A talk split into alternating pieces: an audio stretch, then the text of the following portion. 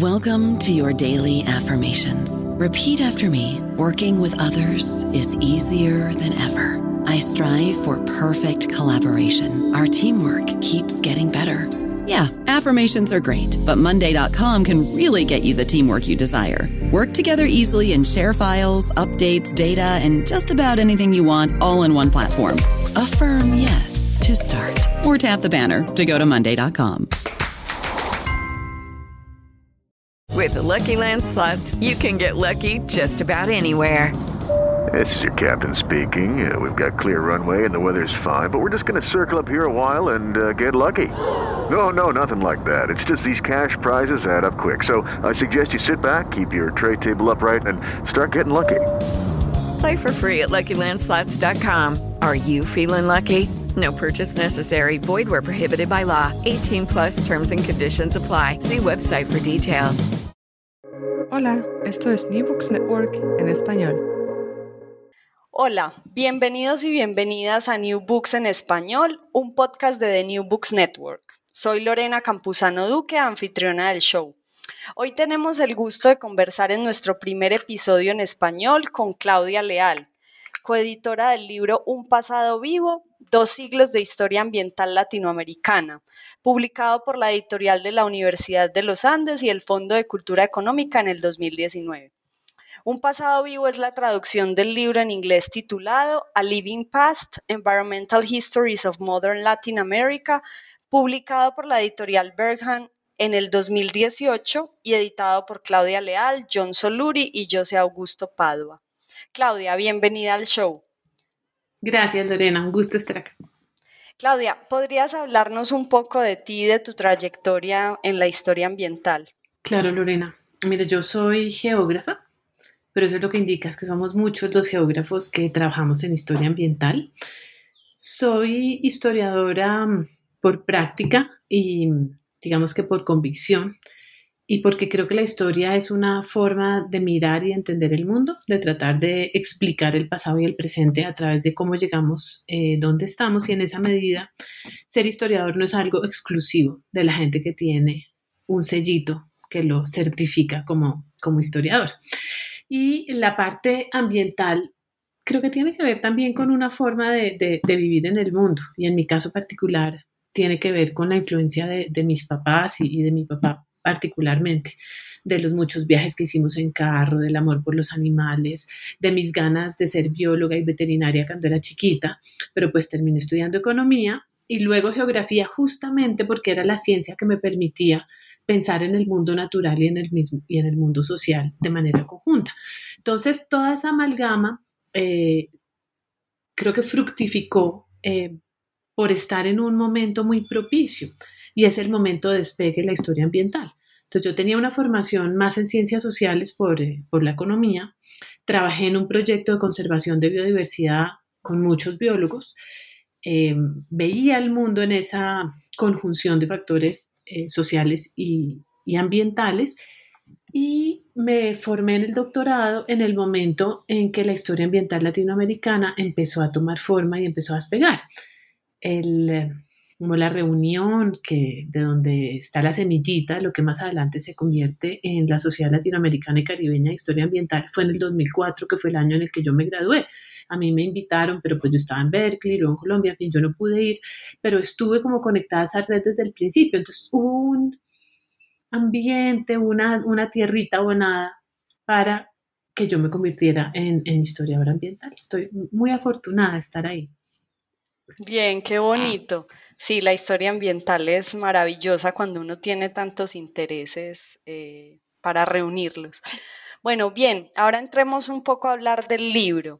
Un pasado vivo es un libro que reúne a 14 de los más reconocidos eh, autores en historia ambiental de América Latina.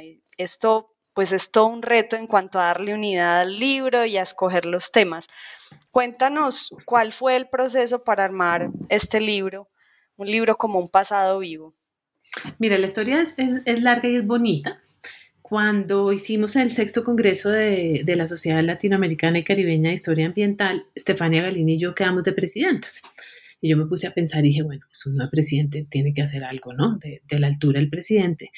Y una de mis preocupaciones grandes es que en América Latina los estudios están muy fragmentados. Sí, a la gente de México la leen los mexicanos, los brasileños se leen entre ellos, los colombianos, si estamos de buenas, nos leemos entre nosotros, pero los libros no circulan fácilmente, los artículos, pues algunos sí, porque afortunadamente nuestras revistas son de acceso abierto, pero en fin, hay, hay, hay, hay mucha fragmentación y dije, bueno, tenemos que hacer una cosa que, que ayude a, a, atender esos puentes, que es para lo que existe justamente esa sociedad que es. Y tuve una idea brillante que era hacer un libro de, de historiografía, como eh, en el que la gente de distintos países contara qué era lo que era la historia ambiental de Brasil, lo que era la historia ambiental de Ecuador, la historia ambiental de Colombia. Y yo en ese momento estaba de becaria en el Rachel Carson Center en Múnich y el, el simposio lo hicimos en Villa de Leyva, que queda tres horas de Bogotá, y yo me devolví de Villa de Leyva a Bogotá con el director de, del Rachel Carson Center, que es Christoph Mauch, que es un personaje fabuloso, y nos vinimos hablando de eso, y Christoph me dijo, no, la historiografía es aburridísima. Lo que es chévere es la historia. Entonces, un tiempito después le pasé un proyecto para hacer este libro y eh, decidimos invitar a John Soluri y a José Augusto Padua como coeditores, porque sabíamos que el libro iba a ser en los tres idiomas y que era bueno tener expertos en, en, distintas áreas y que manejaran esos tres idiomas. Ellos fueron a Múnich y bueno, nos enfrentamos a esa tarea que tú estás diciendo. Listo, vamos a hacer un libro de historia ambiental latinoamericana ¿Cómo lo vamos a hacer? ¿Qué tipo de libro va a ser? Entonces, nuestra entrada para esa definición de la estructura del libro fue doble. Por un lado, pensamos en personajes claves. Esto es, piensas, eso es 2012.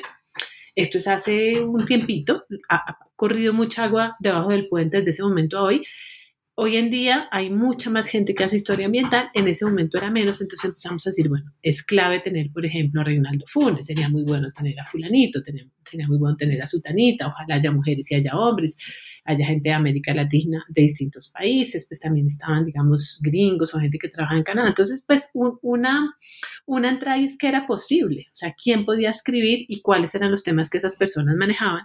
Y por el otro lado empezamos a pensar, bueno, la estructura. Entonces, una de las primeras cosas es que dijimos en términos temporales, la gran mayoría de nosotros trabaja siglos XIX y XX, es de lo que más información hay, esto es gigante, empecemos a cortar por ahí, no porque el periodo colonial no sea importante, sino más realmente por un problema práctico. Y luego, José Augusto y yo, él muy brasilero y yo muy colombiana, dijimos, no, pues yo escribo sobre Colombia y yo escribo sobre Brasil. Y John dijo, no, qué aburrición, vamos a tener un libro, un capítulo de Perú, un capítulo de Chile, un capítulo de Argentina, todos contando más o menos lo mismo. Y, y, y fue, fue clave eh, porque ahí entonces decidimos cambiar decidimos que realmente era mejor tener una estructura muy variada. Entonces, las historias nacionales quedaron dos, de dos países con mucho peso en América Latina, que son México y Brasil, y yo creo que eso es muy importante porque nosotros en América Latina seguimos pensando en la nación, el país, sigue siendo una, un marco de referencia fundamental para la manera como nosotros pensamos la historia. Entonces sí era muy importante hacer unas propuestas de cómo se puede pensar el país desde un ángulo que incluya el resto del mundo natural y no solamente eh, a los seres humanos. Entonces quedaron esos dos, esos dos eh, capítulos. Pensamos que podíamos pensar también en regiones biogeográficas. Eh, y de ahí entra entonces el Caribe y entran los, los Andes tropicales. Hay más regiones biogeográficas, o hubiera podido haber otras, pero como te digo, esto es como medio una colcha de retazos. El siguiente, mm, digamos, principio para, para, organizar estos capítulos fue ambientes. Entonces yo pensé, yo puedo escribir sobre bosques, específicamente mejor sobre selva, sobre bosques húmedos tropicales, y pensamos que en un país, eh, perdón, en una región muy urbanizada era fundamental tener un capítulo sobre ciudades, entonces hay esos dos capítulos que son sobre dos tipos de ambientes distintos, y fíjate que no son regiones porque no son contiguos. Y luego algo que era pues muy obvio y que estuvo como la, visión alternativa desde el principio, que era pensar en temas. Entonces, pues es fundamental agricultura, ganadería, minería, digamos esos tres que son actividades económicas que tienen un, alto componente de impacto ambiental, fueron importantes desde el principio, pero entraron también unos temas de pronto un poco menos obvios, como la ciencia. Eh, y ahí muy clave, eh, al final entró el tema de conservación, que es el, el capítulo que trabaja eh, Emily Wakefield. Y entonces quedó un libro diverso, eh, pero yo creo que en esa variedad está parte de su riqueza. Claro, y, y tú podrías decir que este libro sería un buen punto de entrada para la historia ambiental latinoamericana, porque realmente representa eh, esa pluralidad, ¿no? Claro, y el libro hace, hace dos cosas, Lorena. El libro es como una especie de síntesis de lo, que de lo que había hasta ese momento. O sea, en ese momento los libros claves no eran tantos. Eh, el, el, libro nuestro recoge esos, pero también es muy recursivo en el sentido que nosotros leímos una cantidad de cosas que no es historia ambiental para a partir de allí construir unas historias ambientales. Y uno de los grandes esfuerzos que tuvimos en el libro y una de las cosas más bonitas, para hacer el libro tuvimos dos talleres. En el primer taller discutimos unas versiones cortas de los artículos en los que básicamente proponíamos argumentos de cómo contar una historia de las ciudades o cómo contar una historia de la ciencia relacionada con temas ambientales. Es decir, que el libro no solamente sintetiza el conocimiento que había hasta el momento, sino que propone unas interpretaciones sobre los distintos temas, lugares y regiones eh, que están ahí. Entonces, en ese, en ese sentido, es un muy buen punto de partida para la gente que quiera entender la historia ambiental de América Latina, fundamentalmente en los siglos XIX y XX. Tiene muchas puntadas sobre el siglo, perdón, sobre los siglos anteriores, sobre el periodo colonial, pero el que realmente quiera eh, una historia del periodo colonial, eh, pues va a quedar un poquito decepcionado, no va a encontrar lo que quiere. Bueno, no, ahí ya, ya está para hacer una segunda parte del del libro, un nuevo proyecto. Eh, ahí le queda trabajo a otros historiadores ambientales. Eh, y bueno, en la introducción tú explicabas que esa manera de organizar el libro en esas dos partes, que es historia de países, regiones y paisajes, y la otra de historias transversales, que es sobre minería, agricultura, bosques, eh, refleja algunas de las tensiones propias de la historia ambiental de América Latina y el Caribe. Me gustaría que nos contaras cuáles son esas tensiones y, cómo difieren esas tensiones de las de la historia convencional. O sea. Lorena, pues de pronto hay una mezcla ahí entre lo que serían tensiones y lo que sería diversidad o variedad. Creo que aquí lo importante es entender que este libro no es un libro que parta de un concepto o no es un libro escrito con una misma metodología o resultado de una escuela de pensamiento, donde hay distintos artículos que presentan distintos temas pero con una mirada similar. Aquí lo que tenemos es gente con trayectorias muy distintas, ¿cierto? Entonces estoy yo que soy geógrafa y hay otros que son historiadores, unos que vienen más de historia agraria, otros que vienen más de historia de la ciencia. Entonces hay trayectorias distintas de mucha gente que no necesariamente se formó como historiadora ambiental y que llega con unas miradas que coinciden en que hay que ponerle atención al medio ambiente en la historia, pero que son miradas muy distintas, con ideologías también políticas distintas, que eso también le da como distintos colores y sabores. Entonces, allí hay tensiones en el sentido que son miradas que no necesariamente apuntan a lo mismo, son, son miradas que a veces podrían apuntarle a conclusiones distintas. Entonces, por ejemplo, los dos capítulos sobre países, está por un lado México y por el otro lado Brasil, presentan estructuras o propuestas para pensar la historia nacional desde una perspectiva ambiental. Entonces México hace una cosa muy bonita porque utilizan un concepto muy propio del país que tuvo la revolución social más importante en el siglo XX, que es la idea de revoluciones eh, ambientales. Entonces dice, México tiene unos momentos de cambio muy grande y ese cambio en últimas, lo que nos está hablando es de cambios en la manera como esa sociedad se está relacionando con su territorio y con su medio ambiente. Y utilizan ese como su marco de referencia. Mientras que eh, estos son Michelin eh, Cariño y Chris Boyer, mientras que ellos, Augusto Padua, en el capítulo de Brasil, tiene una perspectiva distinta y es para entender la historia de Brasil hay que entender la historia de cómo se crea el territorio brasilero y cómo se mantiene una unidad en el territorio brasileño. Es una mirada más territorial. Son dos miradas muy distintas. Y entonces si nosotros queremos, por ejemplo, hacer la historia de Colombia, tendríamos dos modelos distintos y tendríamos que pensar cuál de esos modelos nos sirve. Y son modelos que no necesariamente son complementarios. Como digo, son modelos que pueden entrar en tensión, que, pueden ser alternativas. Eh, que utilizas la una o utilizas la otra porque no son necesariamente compatibles.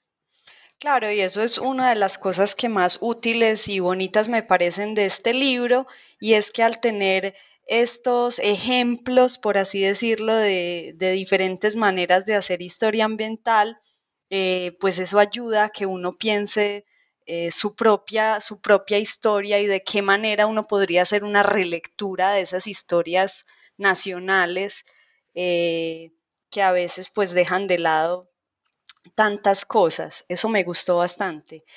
Bueno, y ahora pasando al, a algo que ustedes dicen en el prefacio, me llamó la atención que dicen algo sobre, ustedes dicen en este libro, que este libro trata de historias modernas que evitan restringirse a un presente demasiado estrecho. ¿Qué quiere decir esto? Eh, es decir, esto tiene algo que ver con el título Un pasado vivo y si es así, ¿por qué un pasado vivo? Bueno, sí, no. Tiene que ver más, a ver, el pasado vivo tiene que ver con la relación de este pasado con el presente. Pero el pasaje que tú citas tiene que ver también con una mirada más hacia atrás y con el problemita de cortarle el periodo colonial al libro. Entonces, em, aunque es un libro que se centra en los siglos XIX y XX, buscamos que todos echáramos una miradita un poquito atrás y entendiéramos que esa historia no arrancaba simplemente ¿no? Eh, en 1800, sino que era historia que cargaba ¿no? con, un pasado, con un pasado anterior. Entonces, en esa medida es un libro, incluso desde la introducción, la introducción que, busca identificar que los latinoamericanos de la historia ambiental arranca con las herencias coloniales, es decir, arranca con el reconocimiento que la historia ambiental latinoamericana no se puede pensar, aunque, aunque el ritmo de cambio haya sido mucho mayor en el siglo XIX y sobre todo en el siglo XX, no se puede entender sin esos eh, cambios anteriores. Yo creo que con el título Un pasado vivo es como un juego de palabras para hacer un libro atractivo y un juego de palabras que nos permite pensar más bien es como en el presente, es decir, esta, esta eh, es un pasado vivo, es una historia viva, es una historia que sigue, es una historia que no ha parado. Eh, y también viva, yo creo que hay otro jueguito y es viva como los organismos, viva como la vida, viva como los altamontes. Eh, pero yo creo que no hay que exagerar demasiado. Nos costó mucho trabajo encontrarle un título al libro, casi que terminamos el libro y no, y no, no nos gustaba ninguno de los títulos y bueno, finalmente logramos inventarnos este. Claro, un título que no fuera Historia Ambiental Latinoamericana o algo así, por supuesto, no, y el título me parece muy bonito y muy sugerente y realmente sí discute muy, eh, sí dialoga muy bien con los, eh, con los capítulos porque en todos hay esa, esa conexión o ese intento por pensar eh, pues cosas muy actuales desde la historia, desde, desde el pasado. sin embargo, ya que, ya que mencionas esto, al final de la introducción, ustedes dicen que este libro no tiene la intención de ofrecer soluciones a los problemas ambientales actuales, pero que al enfatizar los procesos más que humanos que han formado América Latina, ustedes esperan suscitar discusiones acerca del presente de la región y de futuros posibles. ¿Cuáles son esos procesos más que humanos y cuáles serían estas discusiones? De pronto para un público que no esté muy familiarizado eh, con, con esto de los procesos más que humanos en la historia? Mira, te voy a responder con un ejemplo muy propio mío porque, perdón, yo, como te digo, soy geógrafa y me contrataron en el departamento, que en ese momento era el departamento de historia de la Universidad de los Andes, para dictar el curso de América Latina siglo XX y me tocó pegarme una clava bestial. Si tú miras, o eh, en ese momento, ¿no? 2004, cuando yo empecé a, a dar ese curso.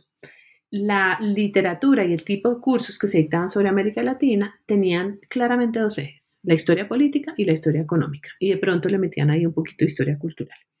Entonces la pregunta era cómo estaba organizado en términos políticos y cómo estaba organizado en términos económicos América Latina. Entonces ahí había un hilo narrativo muy claro y es a finales del siglo XIX, principios del siglo XX hay unos gobiernos que llaman gobiernos oligárquicos, Luego viene el populismo, que es una forma distinta de hacer política que involucra a, los grupos sociales, las clases medias y las, y las clases bajas, sobre todo organizadas, en buena medida urbanas, pero también, también rurales, y nos va contando esa historia política paralelo a una historia eh, económica centrada en los inicios del siglo con el auge exportador, ¿cierto? Estos países que empiezan a vender bananos, café, caucho, trigo, en fin.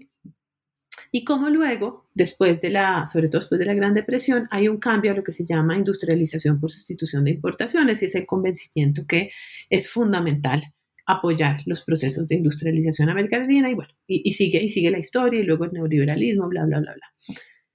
Yo creo que hoy en día es más difícil hacer un curso de América Latina que se limite a esos aspectos políticos y económicos que siguen siendo fundamentales y tienen que estar allí. Pero lo que hace la historia ambiental y lo que hace este libro es no cambiar necesariamente las preguntas, sino ampliar las preguntas, hacer que nuestra mirada al paseo, pasado sea una mirada más completa, sea una mirada más compleja. Entonces, y aquí sale como mi, espíritu eh, de geógrafa, es esta historia tiene lugar en alguna parte, esta historia es una historia también de unos territorios, América Latina es América Latina y tiene montañas y tiene ríos y tiene selvas y tiene sabanas. Entonces, ¿cómo entendemos nosotros la historia de América Latina, no una América Latina abstracta que, no tiene colores, que no huele, que no tiene alturas, sino una historia de América Latina que tiene una materialidad concreta. Entonces, esa historia, ¿qué quiere decir? Es una historia que tiene que tener de manera más clara en cuenta esa materialidad y ese ambiente latinoamericano. Entonces, por ejemplo, a mí me parece inconcebible pensar en la historia de América Latina sin caer en cuenta que más de la mitad de América Latina a principios del siglo XIX eran bosques y la gran mayoría de los cursos de historia de América Latina hablaban de Perón y hablaban, pero la palabra bosques yo no la mencionaban nunca jamás, o sea, y, no es un pequeño detalle, es una cosa gigante. Entonces, ¿cuál es el papel de los bosques en esa historia de América Latina? ¿Cómo se ha transformado los paisajes en América Latina? ¿Cuál es el papel, por ejemplo, de la contaminación? La urbanización implica una manera de organizar y captar recursos distintos. Entonces, hay una historia que es una historia también de urbanización. América Latina era principalmente rural y termina siendo mayormente eh, urbana, las regiones más urbanizadas del mundo. Y eso, claro, cambia la experiencia de vida de los que vivimos en las ciudades, pero cambia también la relación con el entorno y el tipo de recursos que se utilizan. Entonces, yo creo que nos permite hacer una historia que se pregunta esas preguntas distintas asociadas con el ambiente, como por ejemplo, cómo se ha transformado el paisaje, pero también permite hacer preguntas, digamos, no solo son las grandes preguntas, sino preguntas más chiquitas que tienen que ver con eso. O si tú quieres, eso se puede pensar como nuevos temas. Entonces, por ejemplo, el capítulo de Emily Wakefield que ya mencioné sobre historia de los parques nacionales. Una historia típica no incluye la historia de los parques nacionales, pero resulta que más del 10% de América Latina está bajo la figura, del territorio continental de América Latina está bajo la figura de parques nacionales. ¿Eso qué nos dice? Eh, entonces, amplía también a través de unas subpreguntas, si tú quieres, eh, más concretas de esa gran pregunta sobre cuál es la relación del ambiente con la historia. Claro, y eso, y eso es súper importante porque eh, muchos de los conflictos actuales en Latinoamérica están anclados precisamente en esa materialidad y en esa relación con el territorio y no en cifras abstractas de eh, exportación de oro, exportación de café o, ¿cierto?, en, problemas políticos, sino en, esa, en esa lucha, eh, incluso por definir qué es un parque natural y qué no, ¿cierto?, cuáles áreas merecen ser conservadas o no, quiénes merecen vivir allí. Es algo muy, muy valioso de la historia ambiental. Y bueno, relacionado, ya que estamos hablando sobre lo latinoamericano y esa territorialidad, en la introducción del libro, eh, ustedes titulan este ensayo para introducir eh, los temas como lo latinoamericano en la historia ambiental de América Latina. ¿Qué hay de latinoamericano en la historia ambiental de América Latina? ¿Y cómo se refleja esto en los ensayos que reúne un pasado vivo? Mira, acá hay dos cosas. Eh, la introducción la escribimos después, digamos, fue lo último que escribimos. Primero fueron los capítulos. Y una de las preocupaciones grandes que teníamos nosotros era justamente esa pregunta. Era, bueno, para el que está haciendo historia de la minería, para el que está haciendo historia de México, para el que está haciendo historia de los parques, ¿en qué sentido la historia de los parques nacionales o en qué sentido la historia de la minería de América Latina es distinta a la historia de la minería de Europa, es distinta a la historia de la minería en Australia? Bueno, es decir, ¿qué es lo latinoamericano de la historia ambiental de América Latina? Entonces, en los capítulos varía mucho, ¿no? Hay unos capítulos que son más explícitos. Yo, por ejemplo, traté de hacer comparaciones a través del capítulo. Entonces, las selvas, hay las selvas eh, latinoamericanas, pero está la gran cuenca del río Congo y están las selvas eh, del sureste asiático. Entonces yo traté de decir, bueno, cuando aquí se está forestando, allá también, las causas aquí son estas, las causas de allá son, son, son estas otras. Y ahí va surgiendo qué es particular y qué es común a otras regiones en esos procesos. Otros capítulos lo hacen de manera más implícita, es decir, identifican qué es lo propio, lo cuentan, pero sin necesariamente estar haciendo esas comparaciones. Pero nosotros nos dimos la tarea de hacer esa pregunta en grande, no asociado a uno de los lugares o, preguntas más específicas de los capítulos, y llegamos a cuatro, a cuatro grandes ideas que se superponen un poquito como, como vas a ver. Entonces, por un lado está la idea de las herencias coloniales, y lo de las herencias coloniales es importante porque un suceso absolutamente clave en la historia de América Latina tiene que ver con 1492, tiene que ver con ese intercambio biológico eh, con la llegada, para, para mencionarte un tema, con la llegada de las vacas, de los cerdos, de los caballos, de los burros, de las cabras, de las gallinas, ¿cómo entiendes tú América Latina sin vacas? ¿Cómo entiendes tú América Latina sin pollos?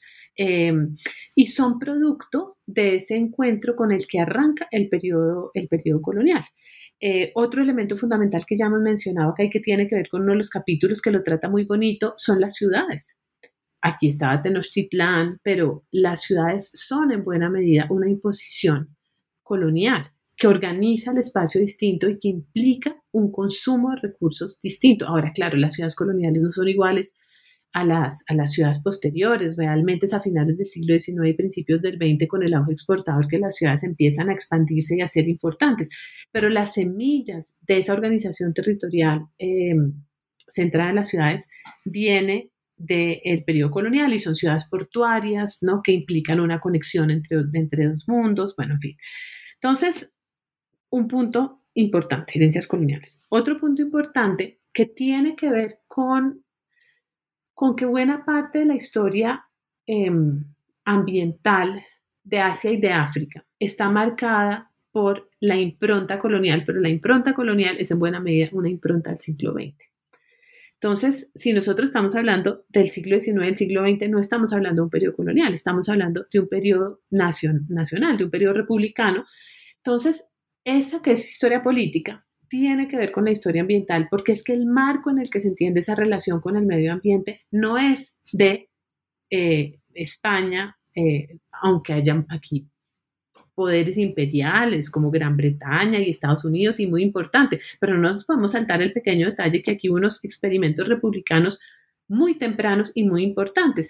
Entonces, más bien nuestra pregunta eh, se vuelve otra y es cuál es el papel de la naturaleza en la construcción de, esos órdenes republicanos. Entonces, por ejemplo, estas repúblicas relativamente pobres que tenían un territorio grande, diverso y muy rico. Entonces, ¿cómo estas nuevas entidades políticas utilizan ese gran territorio? Entonces, unos ejemplos, dando tierra en concesión.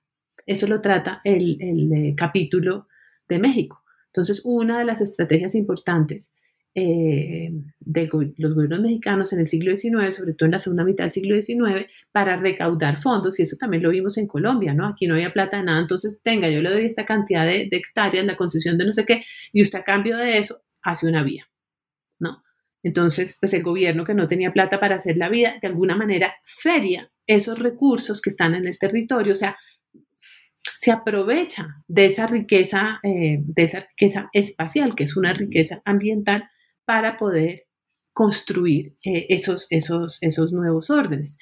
Eh, el agua exportador, pues el agua exportador tenemos la exportación de, de, unos recursos de la naturaleza que son convertidos, o unos elementos de la naturaleza que son convertidos en recursos naturales, bien sea recursos directos como el caucho, o bien sea que la riqueza, por ejemplo, de los suelos de la pampa, la riqueza de los bosques que se queman para convertirse en, en materia orgánica que luego es absorbida por las matas de café, el agua, o sea, todos esos recursos van a ser convertidos eh, en mercancías que van a ser exportadas y que van a sentar las bases eh, financieras para la construcción de unos órdenes, eh, de unos órdenes políticos. Otros ejemplos muy bonitos, la nacionalización de la naturaleza, ¿cierto? La conversión de esa naturaleza en que es que esto es la naturaleza hondureña, esto es la naturaleza eh, ecuatoriana. ¿Y cómo se hace eso? Por ejemplo, las floras nacionales. Entonces, la flora de Costa Rica. Entonces, ¿Costa Rica qué es? Costa Rica es esta naturaleza. O más adelante, porque ese proceso pues no se ha terminado, los parques nacionales parques nacionales naturales, que literalmente cogen un pedazo del país y lo nacionalizan como riqueza natural. Entonces, em, ese, ese, elemento del uso de la naturaleza en la construcción de, estos nuevos órdenes republicanos em, es fundamental. El tercer punto que identificamos son los intercambios con el resto del mundo, que fíjate que ya habíamos hablado del intercambio colombino, por eso digo que se sobreponen un poco, hablamos también del auge exportador, son parte de estos intercambios y es el lugar que tiene América Latina en estos intercambios. Y que para nosotros es muy importante porque identificar lo latinoamericano no es pensar en América Latina como una entidad aislada, sino una entidad que hace parte de unas redes globales muy importantes, pero hay que entender cuáles redes globales, en qué momento y sobre todo, como te está diciendo, cuál es la posición dentro de esas redes. Y el último punto, que es de los que a mí más me gustan, es lo de la tropicalidad, que tiene que ver con dos cosas. Tiene que ver con una realidad muy clara y es que pues la mayoría de América Latina está efectivamente ubicada en una parte del globo que se denomina eh, el trópico que es muy rica en energía y que esa riqueza en energía ha tenido que ver con la historia de muchas maneras por ejemplo, la, gran diversidad biológica pues tiene que ver con eso, ¿no? La, biodiversidad de las selvas, que es una cosa atortolante, pero también la mercantilización de esa energía a través de el cultivo de caña, el cultivo de banano, ¿cierto? Que lo que hacen es literalmente convertir esa energía en esos productos para exportación. O, por ejemplo, eh, otro tipo de mercantilización, que esto lo trata muy bonito, em, el capítulo sobre el Gran Caribe que escribió Reinaldo Funes, eh, en el que muestra cómo primero es la caña y sin que la caña se acabe, luego se pasa más bien a vender las playas, que es otra forma de vender el trópico. Pero el trópico no solamente es esa energía, digamos, real y palpable, es también un imaginario. Y eso es lo que han trabajado mucho sobre, sobre Asia, sobre América Latina también, pero un poco menos, y cómo hay eh, esa, esa naturaleza tropical está asociada a ideas de barbarie, está asociado a ideas de riqueza y cómo hay ciertos ambientes que son los que ejemplifican de manera más clara esa idea particular de tropicalidad, como son las selvas y las playas. Sí, eso es algo que me llamó mucho la atención porque en, muchas partes del libro se habla sobre la tropicalidad y entonces, pues dado que no es una pregunta convencional o el discurso del trópico en, en la historia convencional, ¿Por qué crees que es importante entender la tropicalidad en la historia de América Latina? ¿Qué, puede esto como eh, iluminar sobre nuestro pasado? Mira, yo creo que por dos razones. La, la, historia, bueno, uno, como te decía, porque es que una parte bastante importante de América Latina queda en el trópico. Y si esta es una historia ambiental, es una historia que tiene que entender justamente ese poder de la materialidad de la naturaleza, de esa realidad de, eh, tener esa gran energía. Pero entonces es, lo, que, te decía antes, que la historia tiene lugar, que la historia no pasa en el espacio sideral. Entonces no es lo mismo si tú estás eh, en Siberia que si tú estás en Cartagena. Y el hecho que tú estés en Cartagena, el hecho que los días sean más o menos de la misma duración todo el año, el hecho que haga sol, el hecho que sea húmedo o no tan húmedo, es importante en la historia. Entonces, el carácter de tropical es uno de los elementos, digamos, fundamentales de la historia de una región que es fundamentalmente tropical. Pero lo otro que, pues aquí me estoy repitiendo un poquito, pero lo otro que a mí me parece importante es entender que esa naturaleza, a ver, esa naturaleza no es solamente material, esa naturaleza también es una naturaleza que nosotros interpretamos y que interpretamos de maneras distintas. Entonces, por ejemplo, mi artículo que se llama Selvas eh, amenazantes y amenazadas muestra cómo ese epítome de la, de la naturaleza tropical, que son las selvas, no las selvas diversas, han pasado o han tenido distintas formas de interpretarse, ¿cierto? Como lo peor, ¿no? El mundo de la perdición, que es lo que aparece en la vorágine, ¿no? A Arturo Cobas se lo traga la selva. Eh, el, sitio además donde, donde la gente va y casi que pierde, pierde su humanidad, se convierte medio en bestia, ¿no? Donde, donde, hay mucha violencia, un lugar donde la, la, abundancia es miedosa, ¿no? Pero por el otro lado, siempre eso estaba en paralelo con una idea de la diversidad como lo más bello, bien sea por la creación de Dios, bien sea porque se interprete como parte de la evolución, pero, pero es la naturaleza en su máxima expresión, ¿no?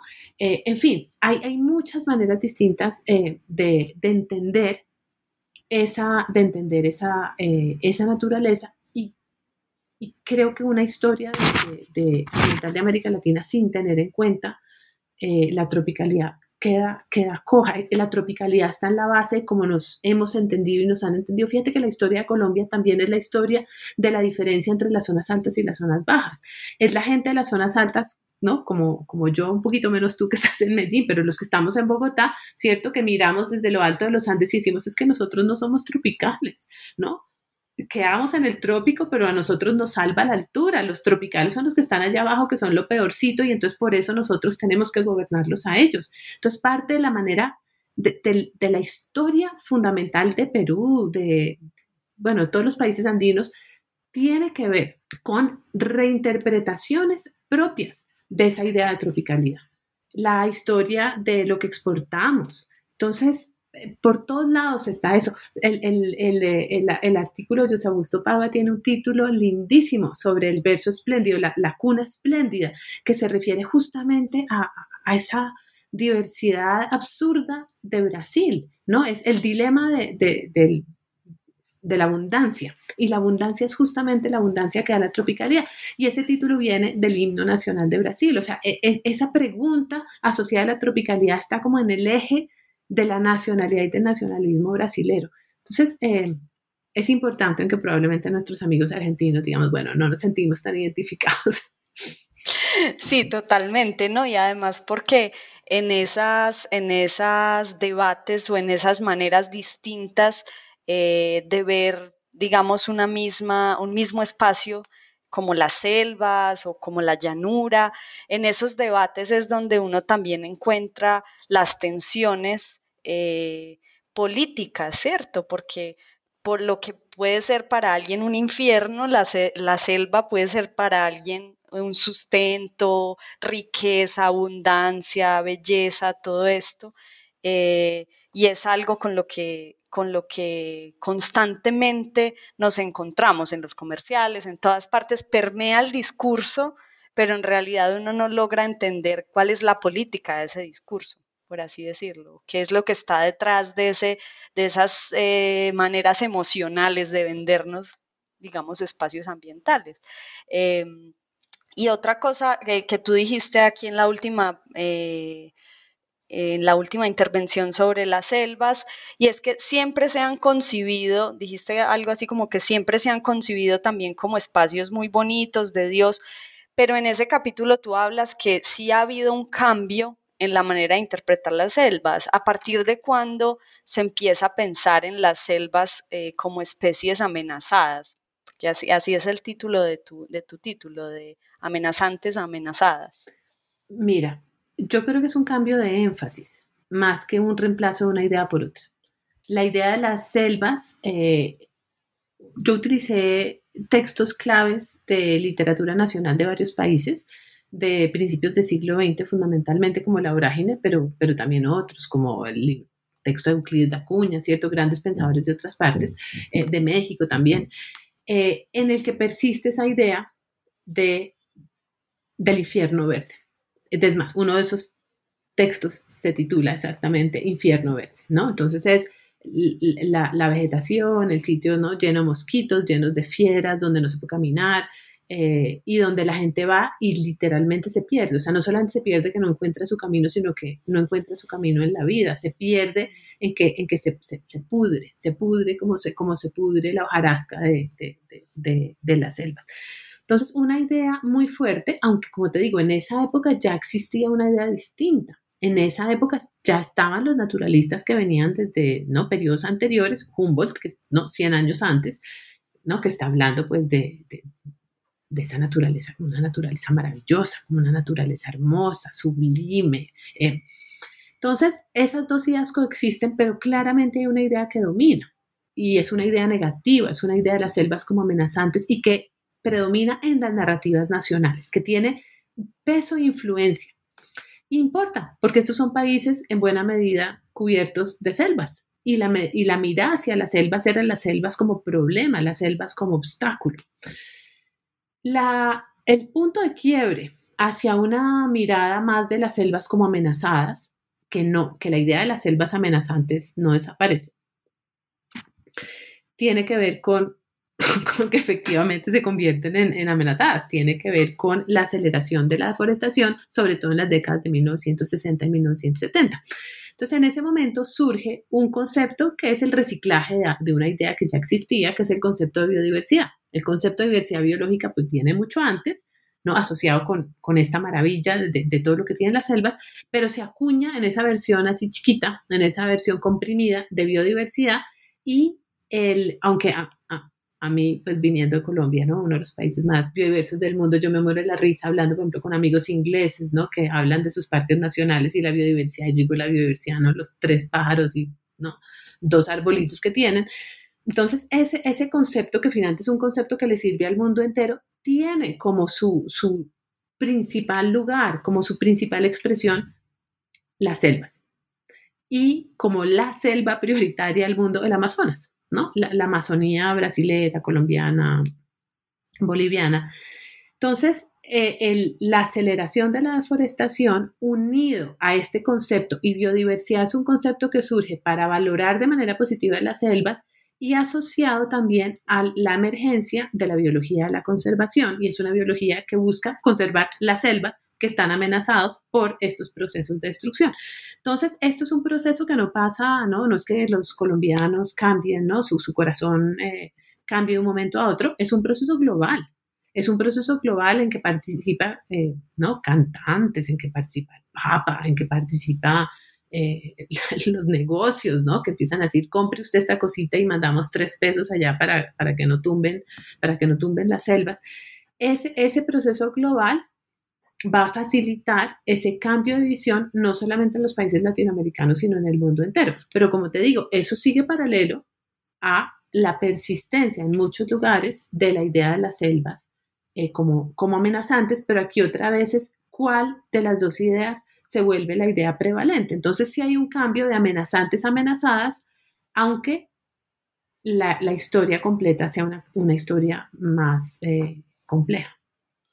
Claro, y encima a esta capa se le suma la realidad eh, del uso de las selvas como recurso para salir de la pobreza, ¿cierto? Que también es, es una cosa eh, que ahora se debate mucho por las cuotas y los límites que se quieren imponer eh, de preservación.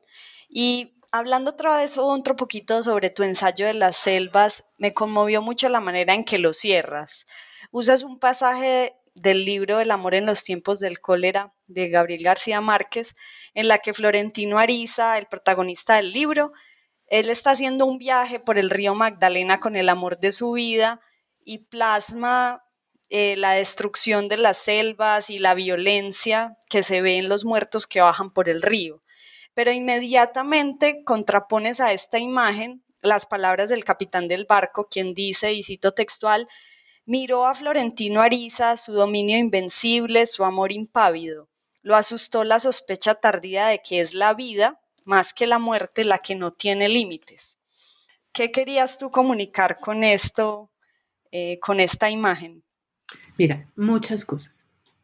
Por un lado, como tú bien sabes, en historia ambiental hay ese debate muy fuerte sobre el lugar de, del apocalipsis, ¿no? Eh, de, esa idea que estamos sacando con el mundo, no estamos en el antropoceno, el cambio climático, se está quemando del calor Canadá, bueno, en fin.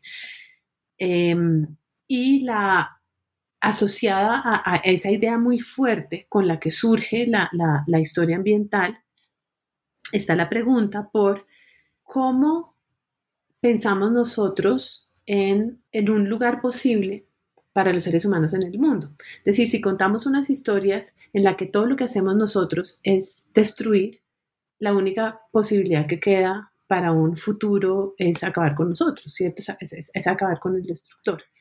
Eh, entonces, vivimos como con esa angustia existencial de un reconocimiento de, pues, de una destrucción que efectivamente estamos haciendo, pero también la necesidad de unas narrativas esperanzadoras, aquí para citar al, al, al rector de, de, de, mi universidad.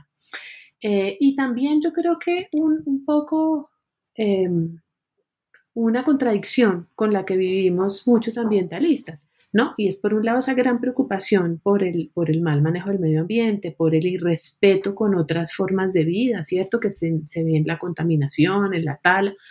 Pero por el otro lado, Lorena, nosotros estamos hablando porque alguien está abriendo minas y está permitiendo que tengamos los elementos para hacer este computador y cuando yo pueda a comprar otro y más chévere y más grande y con la mejor pantalla para poder eh, hacer mi trabajo mejor y estos intercambios mejor. Nosotros vivimos de eso que llamamos nosotros también destrucción. Entonces, eh, yo creo que hay aquí como un problema filosófico grande de cuál es nuestro lugar en el mundo y cómo lograr un balance entre, entre vivir, vivir en este planeta y convivir con, el resto de formas eh, de vida y de no vida, ¿cierto? Pero el, final también está, también está relacionado con las selvas en concreto. Y es que si tú miras la, historia de las selvas, encuentras, por ejemplo, la historia de la Mata Atlántica, ¿no? la selva eh, que bordea la costa brasileña, que prácticamente acabamos, ¿no? Queda menos del 10% de esa selva. Pero si tú miras el Amazonas, todavía la, gran mayoría del Amazonas está en pie. Entonces yo creo que tú decides si miras el vaso lleno o el vaso vacío. Hay ambas cosas. El mundo sigue siendo un mundo hermoso. Todos estos cambios que hay de nociones de la naturaleza híbrida, eh, he pensado mucho últimamente en la, en la naturaleza urbana. Eh, la ciudad está llena de animalitos, la ciudad está, la ciudad está llena de verde. Em, entonces, y la ciudad nos encanta. ¿no? Vivir en una ciudad es una felicidad por todas las contradicciones y durezas que tiene, es lo que hace a la ciudad, ¿no? Muchos de nosotros si estuviéramos así eternamente en el campo yendo a los pajaritos nos volveríamos locos porque nos gusta el ruido, el, eh, esa vida tan vibrante que tienen, que tienen las ciudades. Entonces yo creo que nos toca ser un poquito más consecuentes, entender qué es lo que nos gusta y, tratar de de construir esas narrativas esperanzadoras. Y además, claro, yo empecé con literatura, terminé con literatura también. Claro, claro, claro. La selva de cemento, como dice la canción. sí, estoy de acuerdo, es un problema muy difícil, muy difícil de abordar. Eh, una cuestión filosófica profunda. Bueno, y ya para terminar, ¿cuáles crees tú que serían las áreas que más quedan abiertas para futuros investigadores aquí en Historia Ambiental, pensando este libro como, como una muy buena compilación de lo que, de lo que se ha hecho. Tiene unas, una bibliografía excelente y unas notas al pie eh, con muchas referencias muy valiosas para alguien que quiera eh, ingresar a la historia ambiental. Pero entonces, pensando en lo que hay, ¿cuáles son las áreas que más, más quedaron faltando o que están abiertas para otros investigadores? Mira, buena parte son, son temas y ahorita, ahorita entro a eso, pero antes yo creo que hay una cuestión metodológica que el libro tiene, tiene, pero podría ser mucho más explícito y estar mucho más desarrollado, eh, y es ser más claro en el papel concreto de la naturaleza como participante por sus características propias en la historia. Entonces, eh, hay algunos casos muy claros, ¿cierto? Los terremotos, los huracanes, el COVID, ¿cierto? Las enfermedades, el, el de Mosquito Empires de, de, de, John McNeil, donde, donde es más fácil hacer ese tipo de historia porque la agencia de la naturaleza es, es, bastante clara. Eh, pero como hemos aprendido de otros historiadores, como por ejemplo Tim LeCain, que tiene ese libro tan hermoso que es The Matter of History, todo es naturaleza. ¿Cierto? Acá este edificio en que yo estoy es de ladrillo, pero es de ladrillo porque hay una tierra con unas características particulares que cuando se calienta se entiesa y permite eh, esta, esta, esta, construcción.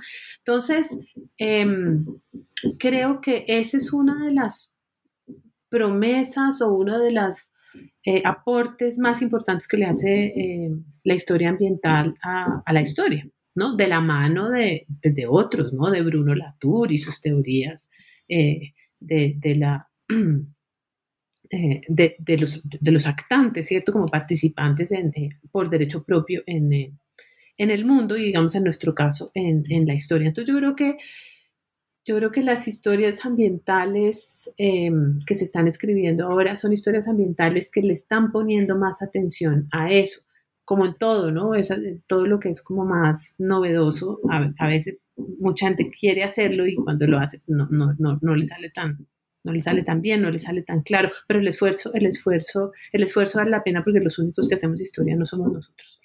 Eh, asociado a eso, yo creo que hay unos temas importantes que quedan por fuera, así como hay unos ambientes importantes que quedan por fuera. Entonces, por ejemplo, todo el mundo del, agua, ¿no? Los mares, los ríos, eh, eh, no, no, la humedad, no, no, no, tiene, no tiene el peso, el peso que, que, debería, que debería tener. John McNeil en el, en el epílogo del libro eh, nos habla de un tema también de lo latinoamericano, la historia ambiental latinoamericana, nos habla de la energía y nos dice cómo eh, América Latina se saltó el periodo del carbón, ¿cierto? Pasó de la biomasa al, al, em, al, petróleo. Pues no es que nunca se haya usado carbón, pero pues el gran periodo del carbón como lo hubo, por ejemplo, en, en Europa, no, no lo tuvo América Latina. El tema de la energía yo creo que es el tema más importante que nosotros no tratamos en el libro, en parte porque no había como estudios fáciles de, como ya, ¿cierto? La monografía sobre la historia, la energía en no sé dónde, que nosotros pudiéramos eh, utilizar. Eso afortunadamente eh, está cambiando. Es, ese es para mí el, vacío más importante, pero hay otros animales. Por ahí se menciona, ¿no? Hay alguito en el capítulo selvas, hay alguito en el capítulo ciudades, pues el capítulo ganadería es donde está de manera más clara con unos animales en particular que son las vacas.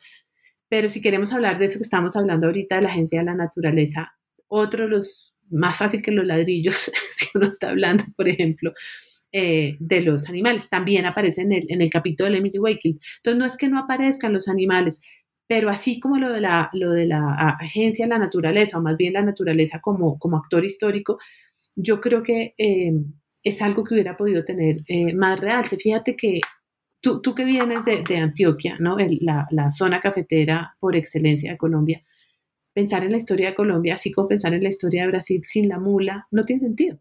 ¿no? Ahí, a, para los que les interese esto, en el eh, Regina Horta Duarte tiene eh, unos podcasts sobre eh, historia de animales que se llama Conversa Animal y la última, una de las últimas, es con Rogerio Olivera, que es un profesor de la Universidad Católica de Río y donde habla justamente que el auge del café, que es fundamental para la construcción de Brasil, no se entiende sin unos animalitos que son las mulas que sacaron el café del Valle de Paraíba y atravesaron la cordillera de, eh, la, sierra, la costa, para poder sacar el café por los puertos de San Paulo y de, y de Río Janeiro. hay, hay, unas historias maravillosas y que no les dimos eh, a esos seres con que compartimos el mundo el, lugar debido en, en, este libro.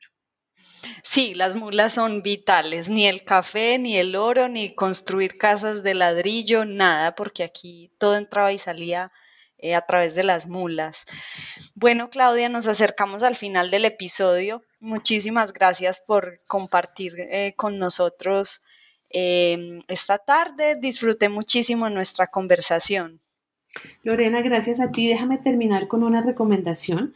Este libro fue publicado por Ediciones Uniantes, la universidad en la que yo trabajo, en eh, asocio con el Fondo Cultura Económica que tiene sede en México y en varios países de América Latina, pero en la mayoría de sus países aún no está el libro.